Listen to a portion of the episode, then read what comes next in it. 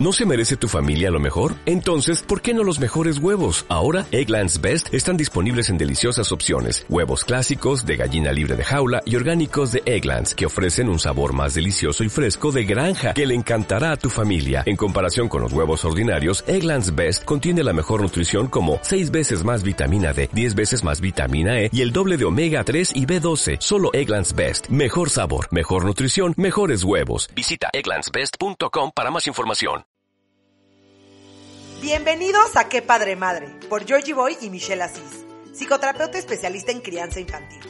La vida como padres es el camino más bonito de desarrollo personal y familiar, pero no siempre el más fácil. Invitamos a reflexionar a madres y padres que admiramos por la forma en la que educan a sus hijos, juegan con ellos y los acompañan de la mano al andar. Un espacio de intercambio, aprendizaje, risas y diversión para darnos cuenta que estamos todos en el mismo barco. Acompáñanos. Bienvenidos a Qué Padre Madre, un podcast de Georgie Boy y Michelle Asís. Hoy les traigo un episodio padrísimo en donde voy a platicar con una persona increíble de un tema que muchas veces tiende a ser tabú. Y mi invitada de hoy ha sabido manejarlo de una manera impresionante. Les presento a Katy Serna. Katy tiene tres hijos, Luca, Eugenia y Renata. Luca, su mayor, fue diagnosticado con autismo y hoy nos viene a platicar del super proyecto que tiene que se llama Mi hermano Luca. Mi hermano Luca empezó como un libro que después se volvió cortometraje y casi fue nominado al Oscar. Ahorita Katy nos va a platicar esta historia. Y esta es una historia de una niña, Eugenia, que descubre que su hermano Luca tiene superpoderes. Katy, bienvenida. Estoy feliz de que hayas podido acompañarme en este episodio. ¿Cómo estás? Hola, muy bien. Muchas gracias por la invitación. yo también estoy muy feliz de estar aquí. No, la verdad es que eres de las personas que más admiro. Bueno, eh, tu cuenta en Instagram, eh, tu libro, el cortometraje, o sea, de verdad que qué padre que existan este tipo de herramientas eh, para poder ayudar y apoyar a, los papás, ¿no? Que tienen como estos niños con autismo, muchas veces es como un tabú, no se habla mucho del tema y se me hace padrísimo que sí lo estés, que lo abras, porque entre más lo, lo no quiero decir normalizar, porque no sé si sería la palabra, pero entre más lo abramos y entre más sea como muy común, y, más, lo, más estemos como empapados del tema, más fácil va a ser para los papás como que están pasando por este proceso, como estar un poco más empapados del tema. Sí, pues sí se puede decir normalizar porque justo es eso, es como, como llegar al punto en que te parezca normal que alguien funcione diferente a ti, porque es la realidad, sí es normal, nada más que es algo que, que, como dices, es un tabú y lamentablemente no se ve como normal y, es cuando empieza la, exclusión eh, en todos los, eh, los, aspectos, ¿no? En la educación social, laboral y todo. Entonces sí, creo que está bien normalizar porque pues, sí, mi hijo es un niño normal, simplemente funciona de una manera distinta a mí y a ti, seguramente. ok, buenísimo. Bueno, a ver, me gustaría empezar el episodio platicándome de tus hijos. Platícame. Este, pues como dijiste, tengo tres hijos. Eh, Luca y Eugenia tienen 19 años. Ellos se llevan un poco menos de un año. Este, entonces ahí como que quedé traumada. y, ya yo había dicho que no iba a tener hijos. Y ocho años después decidí embarazarme de Renata, que tiene un año. Y pues fue la mejor decisión que, que he hecho. Este, son tres niños súper diferentes. Luca, pues, tiene autismo, es es un niño súper cariñoso, es un niño súper inteligente, que al principio tuvo muchos retos, especialmente de, regularse. Entonces se frustraba mucho, este, sigue él con sus temas sociales, no, no entiende tanto las normas sociales, no le interesan. y, y, Eugenia, pues es una niña que creció, o sea, que llegó a una familia con un niño con una discapacidad, ¿no? No, no fue algo raro para ella porque ahí nació y, con eso creció. Y es una niña que tiene el carácter muy fuerte, muy, muy fuerte, como su madre, pero, pero es una niña súper generosa, que siempre busca ayudar al de al lado, que en la escuela quiere ser la mejor, que tiene sus retos, que, que te he platicado en algún momento de sus berrinches y de sus eh, cosas, porque pues obviamente eh, le faltó atención seguramente, o, estos temas de, querer brillar un poco más para que la volteen a ver, pero la verdad es que es una niña que gracias a que creció con esto, es mucho más humana, este, mucho más empática y eso pues es invaluable, ¿no? Y es bien difícil educar a alguien así si no lo viven. Y pues Renata, a ver, ya veremos, tiene un año, este, ama a su hermano, ama a sus dos hermanos, la verdad, pero con Lucas se le cae la baba, o sea, Lucas llega y le da un beso y hace cuenta que es lo mejor que le han pasado en la vida. Cosita. Entonces, pues ahí están mis tres hijos divinos, la verdad. No, divinos, la neta divinos, y haces un gran, gran, gran trabajo. Oye, a ver, pero ¿cómo fue? Nos gustaría que, bueno, me gustaría que nos platicaras brevemente un poquito de cómo fue que te diste cuenta que Luca tenía autismo. Si la gente que ya te, te sigue y te conoce lo has platicado muchas veces en historias, en lives, ¿no? Para no repetir, como que nada más como que me gustaría como brevemente como que tocar ese tema. Sí, pues Luca, les, les digo, como nació Eugenia y Luca todavía no cumplía un año, tenía dos, tres palabras, no es que, no es que hablaba muchísimo, e, era un bebé, todavía no caminaba. Y, y yo realmente, pensándolo bien, yo no noté, o, o, sea, sí notaba cosas, pero nunca me imaginé que era una situación de desarrollo. Siento que, que en México no, no estamos familiarizados con ese tema. Nunca, nunca estás viendo si tiene algún tema de desarrollo, porque no pensamos que no es común o pensamos que, que no nos va a pasar. Entonces, yo no lo vi así, también tenía tenía 25 años, me estaba volviendo loca, vivía fuera de mi casa. Este, entonces, yo la verdad es que notaba cositas, pero o lo adjudicaba a que nació la hermana o a que era su personalidad. Mi esposo es súper serio, le, casi no tiene amigos, le gusta estar solo. Pues así es Luca. Entonces, no me sorprendió, pues. Pero sí había cositas diferentes, también porque Eugenia alcanzó muy rápido a Luca en el desarrollo. Entonces, más bien fue como ahí, ¿no? Eugenia al año y pico ya te cantaba canciones en inglés y Luca no hablaba. Entonces, pero la verdad es que yo no lo hubiera llevado a revisar y los pediatras no me dijeron nada, nada, nada uh -huh. en lo absoluto. Hasta que llegó una tía de Jaime y me dijo, oye, noto algo en Luca, me gustaría que lo revisaras. Si no, la verdad es que me hubiera tardado mucho más. Este... Claro, oye, dime una cosa, ¿y, ¿y, esto de la tía cómo te cayó? Porque muchas veces, ¿no? O sea, son cosas que no queremos ver y si alguien más viene y nos lo refleja, así somos de, no, por favor no te metas, ¿no? Es como que algo muy delicado. Sí, es muy delicado y aparte, pues yo tengo una personalidad bastante fuerte. Soy, soy muy enojona. Ahora ya, ya me controlo más, pero soy, soy así. Entonces mucha gente se sorprendió que no me molestara.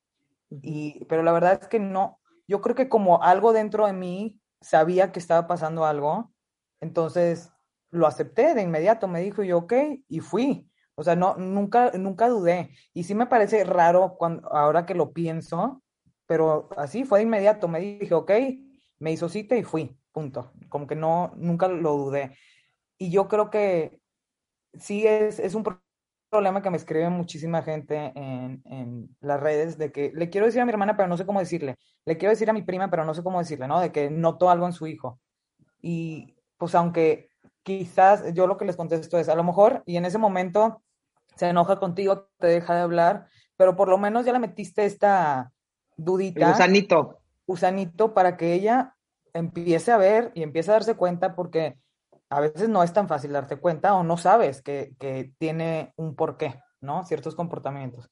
Entonces, yo les digo, háganlo y en un futuro, cuando ya esté diagnosticado el niño o lo que quieras, se los van a agradecer. O sea, al final, yo agradezco completamente que me lo haya dicho la tía de Jaime porque gracias a eso Luca empezó terapias a los dos años. A Luca me lo diagnosticaron hasta los tres y medio pero a los dos lo metí a terapias porque notábamos que había algo que necesitaba apoyo y pues la terapia no le, no le perjudica a nadie, a todos nos ayuda. Entonces, pues así fue. Creo que, que, que sí es un momento difícil, pero necesario, completamente necesario. Sí. Oye, ¿y tú crees que por haberlo llevado a terapias tan chiquito va tan bien hoy en día? Porque no, te dijeron que Luca no iba a poder hablar y no iba a poder hacer varias cosas que ahorita, digo, es un parlanchín y hace muchas cosas, ¿no? La verdad es que sí, sí creo que, que, el hecho de que entró desde los dos años le ayudó muchísimo, especialmente porque él no habló hasta los cuatro y medio, cinco, o sea, no, no es que le ayudó a eso, pero sí lo ayudó a regularse muchísimo. Él se frustraba mucho cuando no podía hacer cosas, pero desde muy chiquito. Por eso te digo, hay cosas que sí notaba, pero nunca me imaginé que era autismo. A los tipo ocho, nueve meses, estas cajitas que, tienes que meter las figuras, se frustraba muchísimo porque no las podía meter, pero tenía ocho meses el niño, obviamente no las iba a poder meter. Pero así yo le decía al doctor, ¿qué le pasa? Y me decía, este niño, y eso sí está cañón, me lo dijo el doctor, vivíamos en Morelia, me dijo, este niño se me hace que va a tener déficit de atención. O sea, luego, luego, como que sí notó algo diferente, pero nunca se fue hacia el autismo. Y, y él, Lucas se aburría con todos los juguetes, o sea, jugaba con uno un segundo y lo aventaba, jugaba con otro y lo aventaba.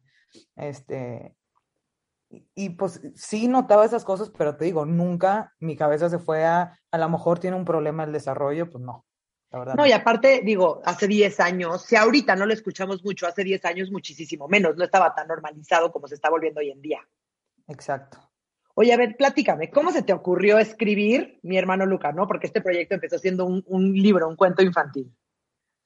Sí, pues me, me, pasa que Eugenia es bien metiche, no, no te creo, pero, pero sí, sí llegó un punto eh, en su desarrollo que me empezó a hacer muchas preguntas sobre Luca, ¿no? Ella siempre, en mi casa siempre se ha hablado del autismo, de que Luca tiene autismo normal, ¿no? Nunca, nunca se lo hemos escondido a Eugenia, ni mucho menos. Entonces, Eugenia pues así fue creciendo y sí, era muy tierno porque le preguntaban la gente de que, ¿y por qué tu hermano no habla? Está aprendiendo. O sea, como que para ella era algo normal. Pero llegó un momento en que sí me empezó a hacer preguntas, en que sí, eh, supongo que en la escuela, no sé si sus amigos empiezan a preguntar cosas. Eugenia tenía como cinco años. Y entonces me decía, ¿y por qué Luca tiene autismo y yo no? Y, el autismo se cura, ¿y por qué Luca no habla? ¿no? Entonces como que me empezó a hacer todas estas preguntas, que son preguntas que tenemos todos, y que como adulto es bien difícil entenderlo. Entonces yo decía, ¿cómo se lo explico a Eugenia, una niña de cinco años? Pero pues sí le tengo que dar alguna explicación.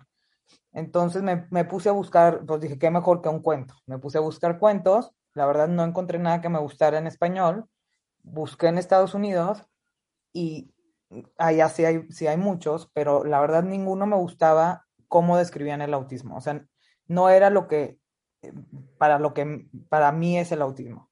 Entonces, de ahí nace la idea de escribir mi hermano Luca como herramienta para explicarle a Eugenia. Obviamente, eh, eh, era con la intención de explicarle a los demás niños, a los compañeros de Luca, ayudar a otras mamás que tienen esta misma situación que yo.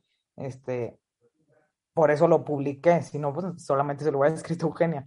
Pero, pero nació con esa intención, ¿no? De, de poderle explicar a los niños, porque me pasó en la escuela que iban mis hijos, que en, en otro año iba un niño también autista y una, un niñito llegó a su casa a preguntarle a su mamá, es que este niño tiene autismo y no sé, y pues a veces me pega o lo que sea. Entonces la mamá le dice, no, pues mejor de él, no vaya a ser. Como que no, como papás no sabemos qué contestar. Si no, si no sabes qué es el autismo y llega tu hijo a preguntarte, pues un poco sí, o, lo haces a un lado, o le dices no te acerques, o es ignorancia. Y creo que, ahí es cuando empiezan los prejuicios. a esa edad es cuando empiezan, empiezan ellos a formar sus prejuicios que no tienen por qué existir, porque ellos ya lo viven naturalmente, pues hay que dejarlos seguir viviendo naturalmente. Entonces, e, era una herramienta también para los papás, para maestros, para todos, de, de cuando llegue ese momento que tengan esta duda, puedan contestar de manera correcta y evitar generar estos prejuicios. No, la verdad es un, es un, es un libro padrísimo. Ahora, platícame, ¿cómo fue que, que, que, lo, que decidiste volverlo cortometraje? O sea, ¿fue idea tuya? ¿Te buscaron? Mira, esa también es otra historia de, de que nace de, de, un enojo en realidad mío. Yo, cuando en, en ese entonces vivíamos en Querétaro y nos vinimos a vivir a la Ciudad de México. Y cuando nos vinimos a vivir a la Ciudad de México, yo ya estaba segura en qué escuela iban a ir mis hijos. Una escuela inclusiva, este, que es la mejor del sur, ya sabrás. Y cuando llego a México, me topé con la sorpresa de que me trataron pésimo, me dijeron que no me lo iban a aceptar, que no podía ir con maestra sombra porque a ellas les generaba, les generaba un, gasto porque usaba su estacionamiento y se tomaba su café. O sea, una barbaridad de cosas que me estaban diciendo que yo decía, ¿de qué, de qué estás hablando, no? Y además no sabían ni qué era el autismo, que eso es algo muy cañón.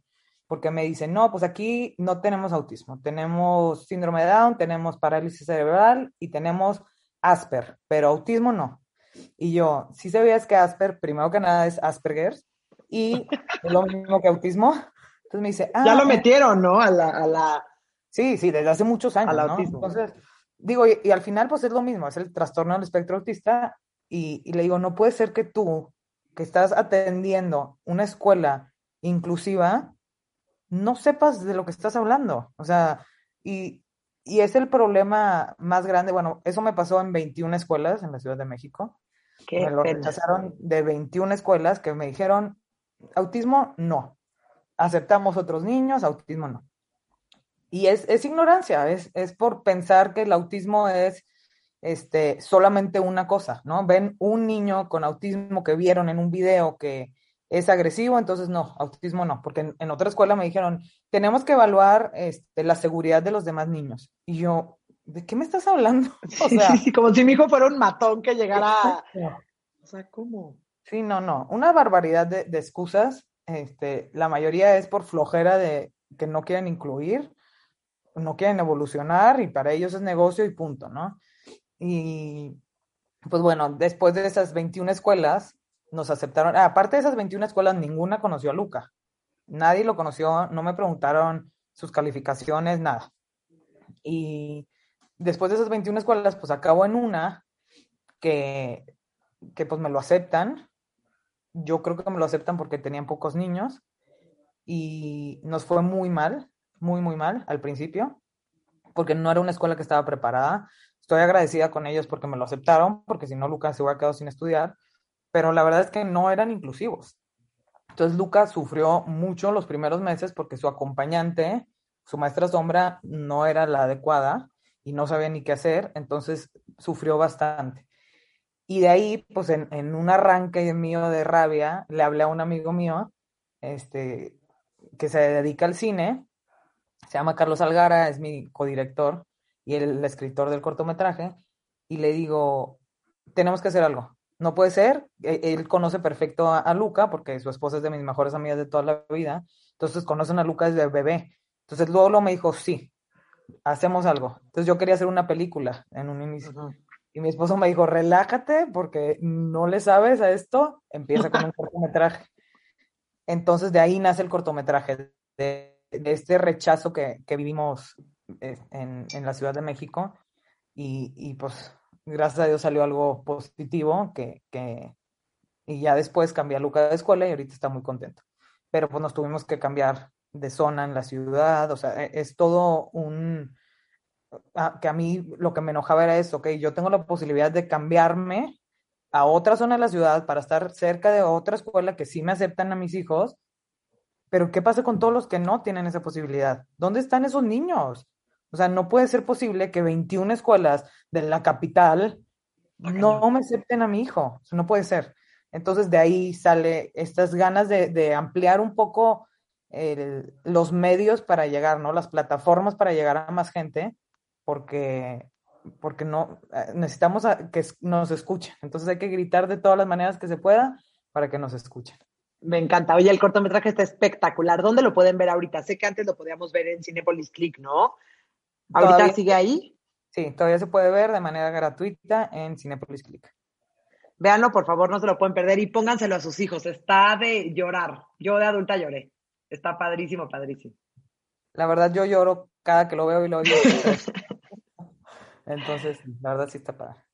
Oye, a ver, cuéntame que fue como, como, como, ¿cómo se dice? O sea, como que no fue nominado al Oscar, pero fue como, como que estaba en la shortlist, ¿no? ¿Cómo se llama? ¿Cómo es este proceso de, para, para ser nominado al Oscar? Sí, calificamos a los Oscars. Haz de cuenta que para llegar a los Oscars hay varios caminos. Y uno es ganar en ciertos festivales que, que ellos tienen en su lista de festivales calificadores. Uh -huh. Y nosotros ganamos dos premios en dos de sus festivales.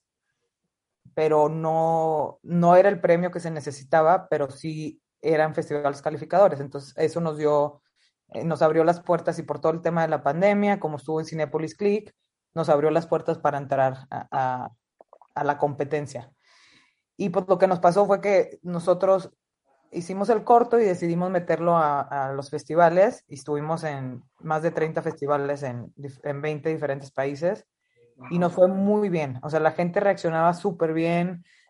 es un tema que, que sí necesita ser más representado en, en, este tipo de plataformas y la gente lloraba y se nos acercaba y nos abrazaba y nos agradecía, porque, porque sí es, es algo que se necesita hablar, que nos da miedo hablar por la connotación tan negativa que tiene en la sociedad. Entonces, el objetivo de, mi hermano Luca es cambiar esta connotación negativa, cambiar la manera que vemos el autismo para poder así ser más inclusivos y abrir mentes y corazones y entender que todos somos diferentes, que existe esta diversidad de, de neurológica, diversidad de mentes, y, y pues eh, empezar a, a, meterles a todos el, el, término de neurodiversidad para que, que, como decíamos al principio, se normalice este, la inclusión de estos niños en, en cualquier ámbito y adultos también, porque en 100%. Este, en Empieza México, por nosotros, la educación. Exactamente. De nuestros hijos. Oye, platícame por favor que, que, que Eugenia narra el cortometraje. Sí, Eso Eugenia grabó tanto en inglés como en español el corto.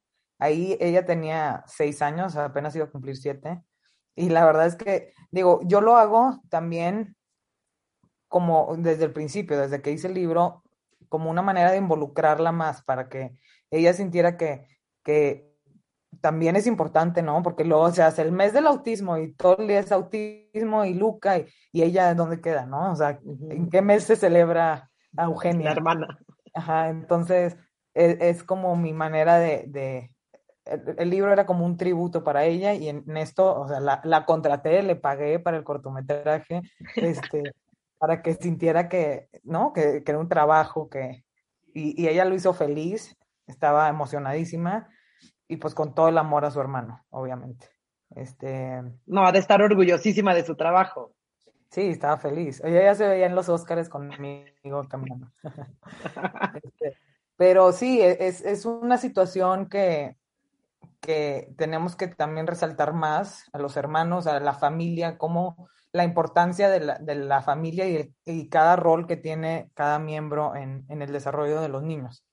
Y pues aunque Eugenia va a crecer y va a ser una niña superhumana y súper empática, pues también se le dificulta el, su desarrollo vivir todo el tiempo con, con la atención en, en, otras cosas. Entonces sí quería como, como darle este espacio y darle este reconocimiento para que ella se sintiera parte de. Entonces, Ay, no, aparte la... está tiernísimo ella narrándolo, porque sí, es, es como de la voz de la hermana, es mi hermano, es lo que hace mi hermano, los superpoderes que tiene, ¿no? Se me hace que está padrísimo. Oye, dime una cosa, Katy, estás sacando últimamente en, en, en, redes sociales un nuevo proyecto que tienes. No el nuevo libro que ahorita quiero platicar de esto, pero este nuevo proyecto que tienes como para madres y padres con niños autistas. ¿Nos podrías platicar un poquito? Sí, pues mira, armé un, un como grupo de apoyo que se llama Punto de Encuentro. Ahorita es solo para mamás. Y lo que hacemos es como, como tener un juevesito, así de con tus amigas, con tu copita de vino, platicando y desahogándote. Lo estamos haciendo como por temas. E, es, o sea, lo que yo quiero es, a mí me escriben muchas mamás de diferentes estados de la República y de Estados Unidos y de España y de otros lugares. Lo que quiero es que se encuentren entre ellas, que se encuentren en, en el mismo, en la misma ciudad, que tengan ese apoyo, que vayan creando esta red. Yo ahorita lo estoy haciendo como para unirlas y que se empiecen a conocer pero después ya que cada quien lo haga en su ciudad. Ahorita también por la pandemia, pues todo es, es digital, digo, virtual. Pero, pero sí es como, yo creo que es súper importante tener esta tribu de, de, mamás que te ayudan. Yo tengo un grupo en Monterrey muy grande de mamás, este, que son unas tipazas y pues todos nos ayudamos y nos preguntamos. Y, y es muy importante para el proceso de aceptación de un diagnóstico así, tener gente que, que, te cuente sus experiencias y que te entienda. Porque luego yo le digo a mis amigas y mis amigas no entienden de lo que estoy hablando. Entonces, claro. es, es como tener esta gente con la que te identificas. Justo ayer tuvimos una junta y pues cada, les digo, cada día vamos, vamos tocando un tema. Ayer fue nuestras reacciones al diagnóstico, ¿no? Entonces, tú platicas tus reacciones y entonces te, la otra se identifica y así. Entonces, e, es, es una dinámica linda. Este, te digo, está complicado ahorita como a la distancia y lo que queremos es hacer un retiro al final, cuando mejoren un poco más las cosas y juntarnos ahí sí todas las mamás, conocernos en vivo, este, tomar. Ay, qué padre. 100% tomar. Me encanta. Oye, Katy, platícanos del nuevo libro que estás escribiendo. Sí, ahora ya esperemos que pronto salga el, el segundo libro. Este se va a llamar Mi amigo Luca. Este va a estar narrado por Ana, que es su amiga de la vida real. Este, que es una niña divina que, que ni siquiera va en su año, pero va en la misma ruta del autobús y desde el principio no sabes lo linda, lo ayudaba, que con su mochila, porque lo veía batallar un poco, entonces ella siempre se le acercaba, este, y bueno, y resultó que sus papás son unos divinos también, entonces, este, la verdad es que fue, fue un privilegio que, que existiera esta relación. Y pues de ahí se inspiró, este, bueno, me inspiré para este, este libro, este, fue la inspiración para el libro, de, de, es, trata sobre la inclusión escolar y pues va a estar narrado por Ana, su amiga. Este, al final va, va a tener una carta real de, de, su amiga Ana, el libro lo escribo yo, pero al final Ana nos platica un poco de Luca y pues lo, lo padre del libro es que son herramientas muy puntuales que van a ayudar tanto a, a, los papás para explicarle a sus hijos como a los maestros a, a, este tema de la inclusión. Son herramientas muy fáciles de hacer, muy fáciles de usar, que, que muchas veces me preguntan cómo hacemos este tema de la inclusión. No es tan difícil, no es, son, son ciertos cambios y ciertas cosas que tenemos que hacer que, que no son tan complicadas. Entonces, creo que, que en forma de un cuento infantil, este puede ser muy sencillo entenderlo y pues esperemos que, que así sea. No, ya próximamente cuando salga lo vamos a estar promocionando porque la verdad que mi hermano Luca, quien no lo haya leído y quien no haya visto el cortometraje, de verdad, compren el libro, vean el cortometraje, está padrísimo la manera de explicarlos. Y sí, eh, acuérdense que los prejuicios siempre los tenemos nosotros los papás y nosotros somos los que les enseñamos a nuestros hijos este tipo de cosas. Nuestros hijos nacen sin prejuicios, entonces eh, hay que enseñarles desde chiquitos que, que, existe toda esta diversidad y que empiecen a ser incluyentes eh, desde chiquitos. No, la verdad me, me, fascina, se me hace padrísimo. Oye, Katy, quiero pasar a la última sección del episodio que se llama de padres a padres, ¿no? En esta parte queremos como que un poquito, no sé, muchas veces como papás sentimos que estamos solitos en nuestra trinchera y que nadie está pasando, no lo que estabas diciendo, que nadie está pasando por lo mismo y de verdad nos damos cuenta que sí, que estamos todos en lo mismo y a todos nos pasa lo mismo y, ¿no? Entonces, a ver, ¿qué ha sido lo más difícil de esta pandemia con los niños en casa? Pues mira, lo más difícil ha sido separarlos de las pantallas. Este, eso para mí ha sido lo más difícil porque, porque llega, al principio estuvimos súper firmes de estos horarios sí, estos no, y ya después, pues ya pasó un año, ¿no? Pobres niños ya empiezan a, empezaron a jugar ahora con sus amigos virtualmente, especialmente Eugenia. Entonces digo, ¿cómo le voy a prohibir su única interacción social?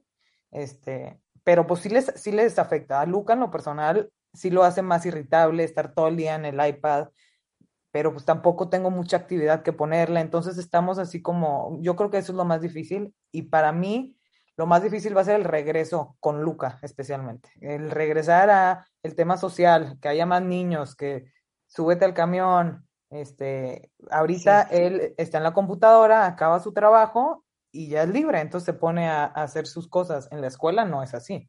Entonces, creo que va a ser bastante difícil para Luca ese, e, ese regreso, pero gracias a Dios hemos estado bien. O sea, hemos tenido estas altas y bajas de desesperación, especialmente Eugenia no ver a sus amigas.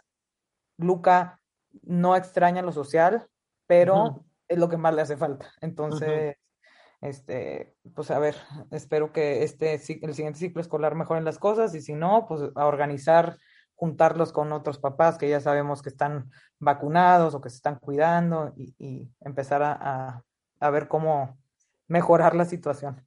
Ok. Oye, entonces, ¿qué ha sido y qué ha sido lo mejor de esta pandemia?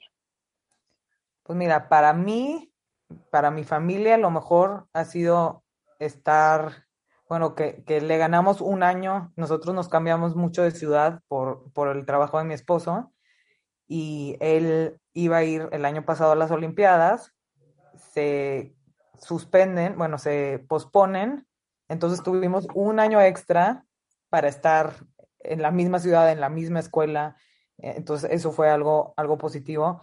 Y otra cosa muy positiva fue que, que mi esposo pudo estar muchísimo en casa. Entonces nos disfrutamos muchísimo, los niños pues nunca ven tanto a su papá, él disfrutó mucho a, la bebé porque pues justo tenía tres meses cuando empezó la pandemia.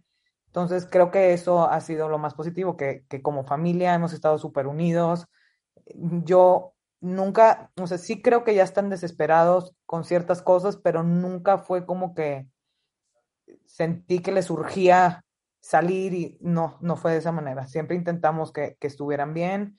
Este, tuvimos la posibilidad de, de, irnos a Cuernavaca los fines de semana. Entonces, la verdad es que la convivencia extrema y para mí la ayuda de mi esposo en casa ha sido este, algo muy positivo. Sí. Ay, qué padre, qué padre. Oye, ¿qué consejo le darías a algún papá, alguna mamá que nos está escuchando que siente que algo trae su hijo en el desarrollo? ¿Qué, qué, qué, qué consejo les darías? Yo les diría, nos esperen, aunque, aunque sea una sospechita que, ay, no pasa nada, porque todos te van a decir, no pasa nada, se le va a quitar. Así somos, es, es una cultura, la latina, este, de, de, ser así, como de evitar los problemas. Entonces es, no, ay, tu primo habló a los ocho años, no te preocupes, ya, to, así somos. Siempre hay alguna anécdota familiar. Es por chiflado, es que no le haces caso, no lo sacas al parque, ¿no? Todas estas cosas van a existir. Yo les digo que crean en, en lo que están sintiendo, si lo están viendo es por algo, nadie conoce a sus hijos como ustedes, entonces yo les recomiendo actuar desde el principio. Si resulta al final que no es nada, que bueno, como les dije hace rato, ninguna terapia le perjudica a ningún niño, todos ayudan y, y entre más chiquitos es mejor. Entonces yo les recomiendo que sigan sus instintos. Ok, me fascina. Oye, ¿qué es algo que dijiste que nunca harías como mamá y ahorita lo haces? Uf, muchas cosas. Eh, pues eso del iPad, siempre dije, no, en el restaurante, digo, ahorita no hemos salido muchos restaurantes, pero no, yo, mis hijos no van a estar con el teléfono en el, en el restaurante. Obviamente sí, este, o yo no les voy a condicionar a mis hijos de, si haces esto, te compro un postre, pues sí lo hago también de vez en cuando.